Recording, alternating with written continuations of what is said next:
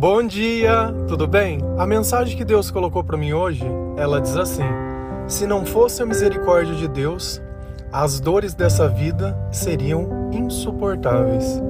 Senhor, tende misericórdia de nós. Perdoa, Pai, todos os nossos pecados. Livra-nos de todo mal. Nos afasta de tudo aquilo que não vem de ti. Nós agradecemos, Senhor, por mais esse dia, pelo alimento, pelas vestes, pelo banho. Aceita, Senhor, essa nossa oração, esse nosso louvor, pois nós te amamos, bendizemos, adoramos. Somente tu é o nosso Deus e em ti confiamos.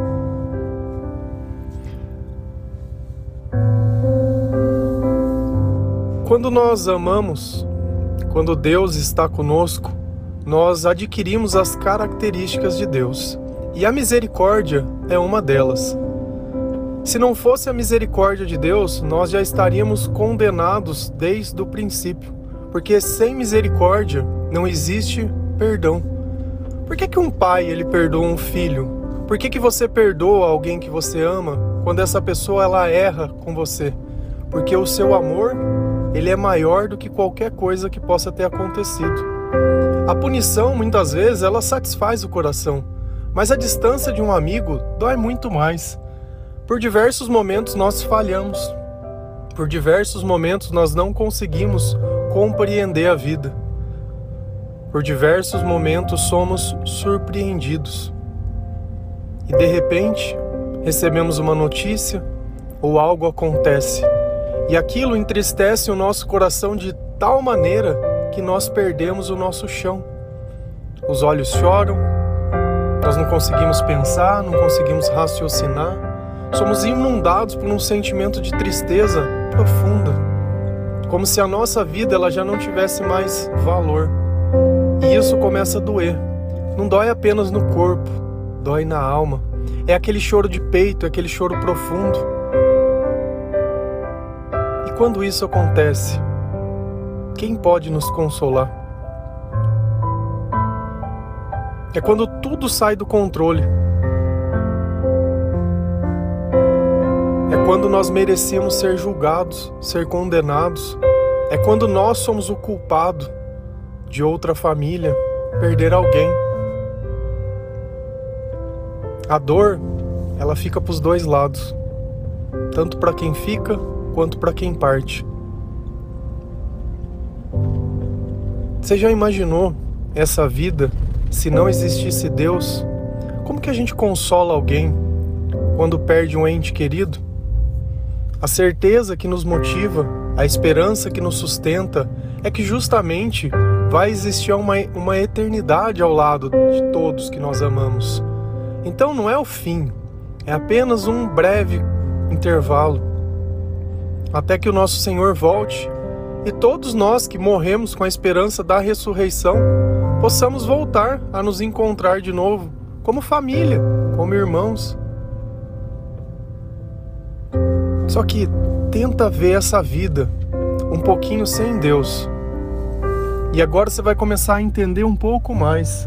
Se você acha que viver sem Deus é insuportável, se você acha que viver sem Deus é impensável, lembra de uma coisa: durante 27 anos eu não acreditava em Deus e era justamente assim que eu vivia.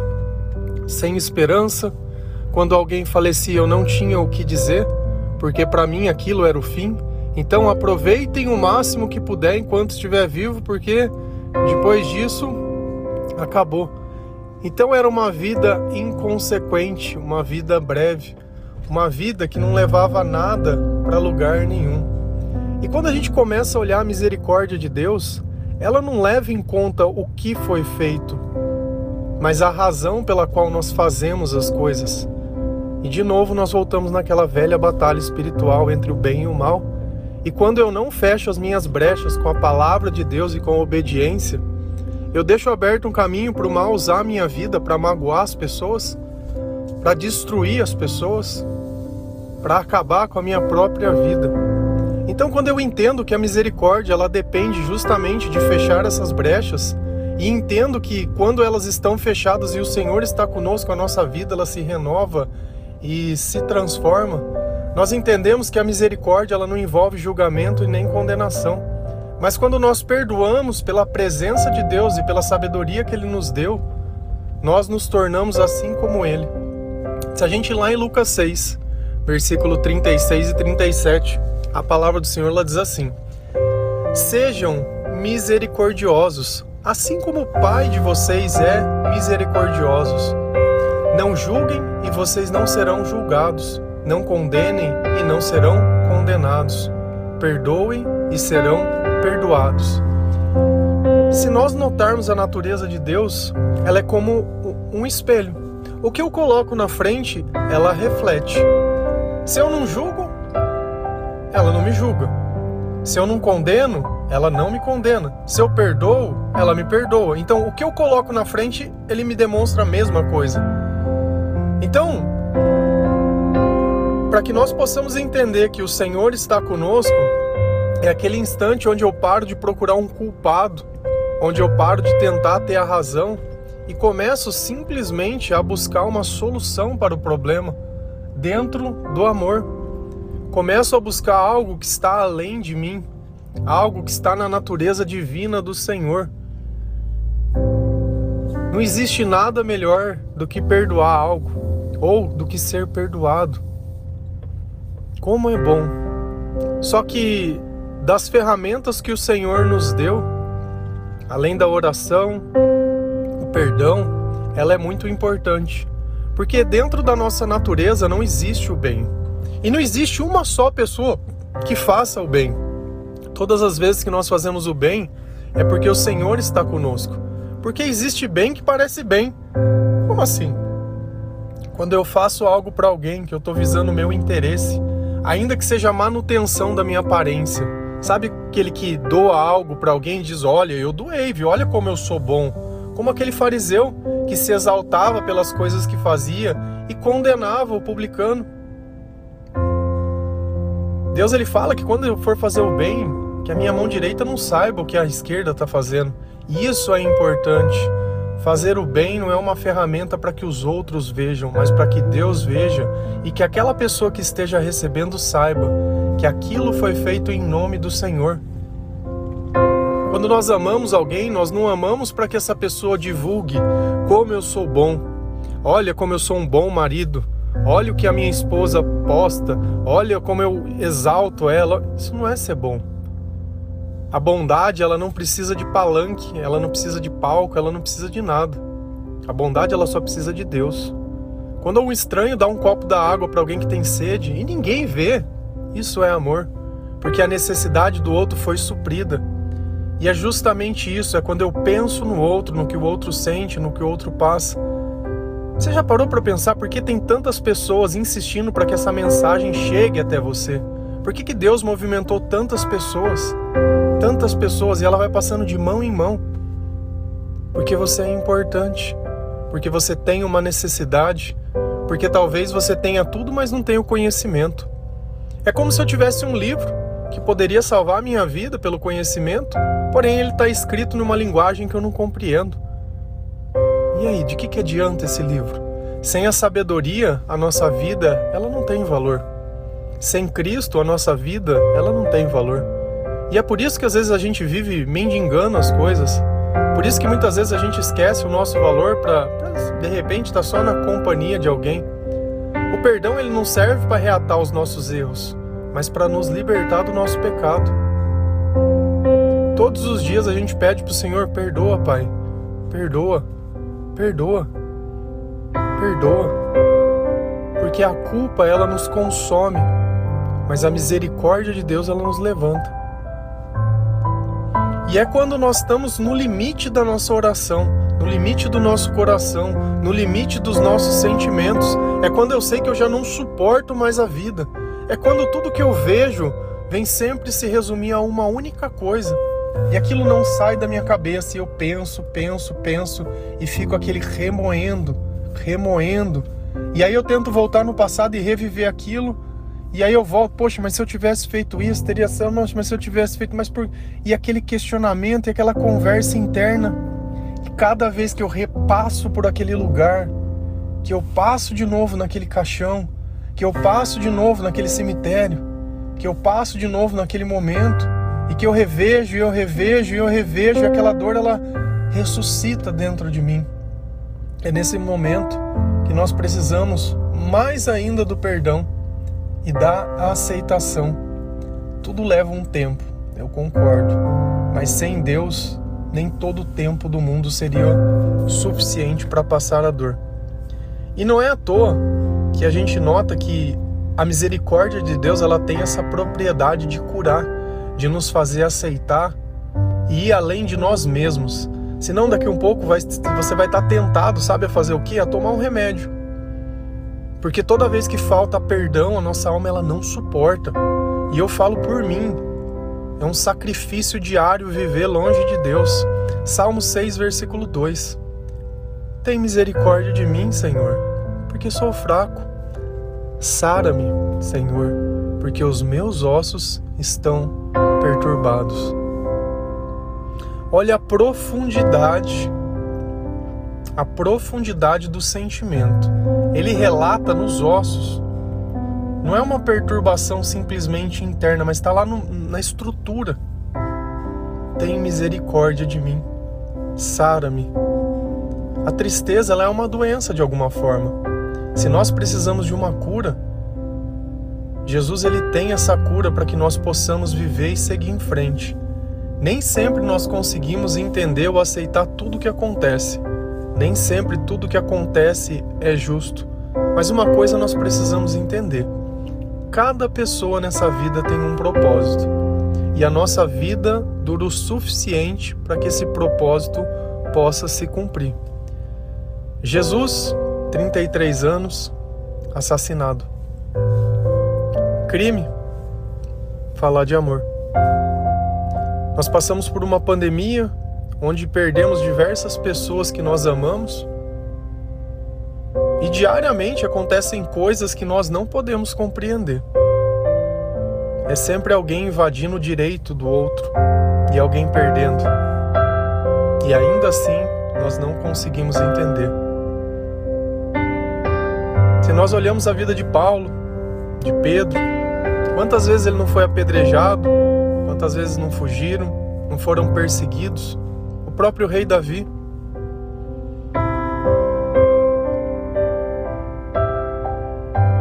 Nós temos que olhar e entender que, ainda que quem eu ame não esteja mais comigo, isso não é o fim. E a nossa esperança, ela diz isso: isso não é o fim. Quando Jesus ele entra em nós, ele consegue curar essa dor que está até nos nossos ossos, aquela dor que me perturba, aquela dor que eu criei para mim para me refugiar. Eu sei que não é fácil. E quando isso acontece, nós invertemos o jogo. Agora é a minha vez de conquistar a minha salvação, para que nós possamos estar todos juntos. E ninguém precisa ficar para trás. Eu sei que no questionamento, muitas vezes a gente se exalta e pergunta onde está Deus. E se a gente olhar em Salmos, diversas vezes Davi é questionado sobre isso: onde está o teu Deus? Aonde está o teu Deus? Por que, que você tem passado por tantas coisas? E Davi fala: os meus inimigos me perseguem. Onde estava Deus quando aquilo aconteceu? Como que Deus permite tanta coisa? Porque existe um propósito maior. A vida ela não é aqui. Aqui é apenas uma passagem. Aqui é o lugar que nós aprendemos a amar. Aqui é como se fosse a escola. Ninguém vive na escola para sempre. A gente aprende e vai embora. E cada um está num curso, cada um tem um dom. Quando a nossa vida ela tem significado, a nossa partida ela causa dor, porque ela tinha um espaço dentro de nós. Mas eu tenho que olhar não pelo que eu não vou mais viver, pelo que foi tirado, mas pelo que foi me dado. Que eu já recebi? Quanto tempo eu pude passar? O que eu pude ver? O que eu pude aprender? E esse é o olhar certo, não é para frente. Eu agradeço por tudo que eu tenho e continuo caminhando para onde Deus quer me colocar. Não é fácil, não é aceitável. Às vezes as palavras elas simplesmente subjugam as coisas, porque tem palavras que elas precisam ser discernidas pelo Espírito. E assim como o perdão. Perdoar sem Deus é quase impossível. Perdoar com Deus é necessário e é assim que o Senhor ele nos ensina. Então é na minha fraqueza, é quando sozinho eu não posso, é através da misericórdia de Deus, é quando Deus olha para mim e entende. Quando Deus olha para mim e vê, meu, não tem o que eu possa fazer. Enquanto eu podia fazer, eu fiz o melhor que eu pude, então não é culpa minha. Nós não precisamos encontrar uma culpa que não é nossa. Nós não precisamos encontrar um motivo que esteja além da nossa existência, tá? Pensa sempre nisso. O Senhor ele é bom. Deus, ele é amor. Deus ele cuida de todas as pessoas que nós amamos. Nem sempre a nossa vinda ou a nossa ida não vai ter uma tragédia no meio. Porque esse mundo ele destrói as pessoas que amam. Ele destrói. E se a gente olha na palavra de Deus, ele fala: olha, se vocês fossem do mundo, o mundo te amaria, mas como vocês não são, vocês não vão ser perseguidos. E é assim. E essa é a importância de nós amarmos a cada momento e a cada instante, de nos compadecermos, de orarmos, de termos compaixão, misericórdia. Não de ter aquela adoração de se exaltar, porque eu cumpro a regra tudo. O mandamento é amar. Isso que Deus pediu para nós, para que nós amássemos. Então nós temos uma graça muito maior acontecendo que é a misericórdia de Deus. E eu não sei se Deus não tivesse essa natureza e fosse apenas justiça, olho por olho, dente por dente. Levou um, toma outro, só isso. Sem misericórdia, sem piedade, sem nada. Simplesmente lei por lei. Quantas vezes nós erramos? Quantas vezes nós quase, quase fomos o motivo das coisas? E às vezes nós temos que pensar nisso, porque da mesma forma que eu condeno, eu posso ser condenado. Hoje é a vez dele, talvez amanhã seja a minha. Eu não sei. Só que as dores dessa vida, sem Deus, elas seriam insuportáveis. Então, quando nós oramos, nós podemos apresentar para Deus não o questionamento. Quando Jesus ele dizia que ele seria crucificado, poucos conseguiam compreender aquilo ou aceitar. Paulo também dizia a mesma coisa: olha, talvez eu não veja mais vocês. Eu estou indo para Jerusalém. E o Espírito está me dizendo que não, não vai ser bom. Não, não, você não vai, nós vamos. Se tá na nossa linha, se tá nos nossos planos, se tá não vai acontecer. Eu posso chegar lá glorioso louvando ao Senhor, ou posso morrer como com medo. E às vezes a gente acha que as pessoas elas desistem de viver. Não, elas aceitaram o seu chamado. Eu lutar contra a vontade de Deus, não estou lutando contra nada. Esse é o ponto, nós não podemos ver o além, porque se nós pudéssemos ver, talvez nós ficaríamos mais tranquilos. Talvez a nossa confiança ela fosse melhor. Porque se existe algo que corrói a nossa fé é justamente a dúvida, o questionamento. Se já está feito, está feito. Até Jesus disse: está consumado. Está consumado.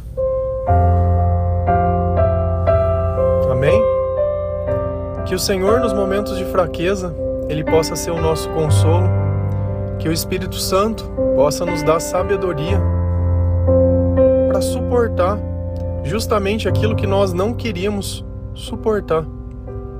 Para aceitar aquilo que nós não gostaríamos de aceitar, para perdoar aqueles que não merecem perdão, para não condenar aqueles que merecem ser condenados, mas que acima de tudo, que o Senhor garanta que nós possamos ter um lugar à mesa, um quarto, né? Como diz o Senhor, na casa de meu pai tem muitas moradas. Que isso seja maior e que essa dor ela sirva de lição e de combustível para agradecer tudo aquilo que nós vivemos com, com todas essas pessoas. Não olhar para frente e dizer, poxa, eu não tenho mais. Não, mas ser grato. Na nossa vida, gratidão e amor não é opção. Fazem parte da sabedoria que Deus nos deu. E eu concordo que não é fácil, mas com Deus todas as coisas são possíveis. Amém? Que Deus abençoe cada um de vocês, que o Senhor console o seu coração. Tenha um bom dia. Feliz a nação cujo Deus é o Senhor. Jesus, tem de misericórdia de nós.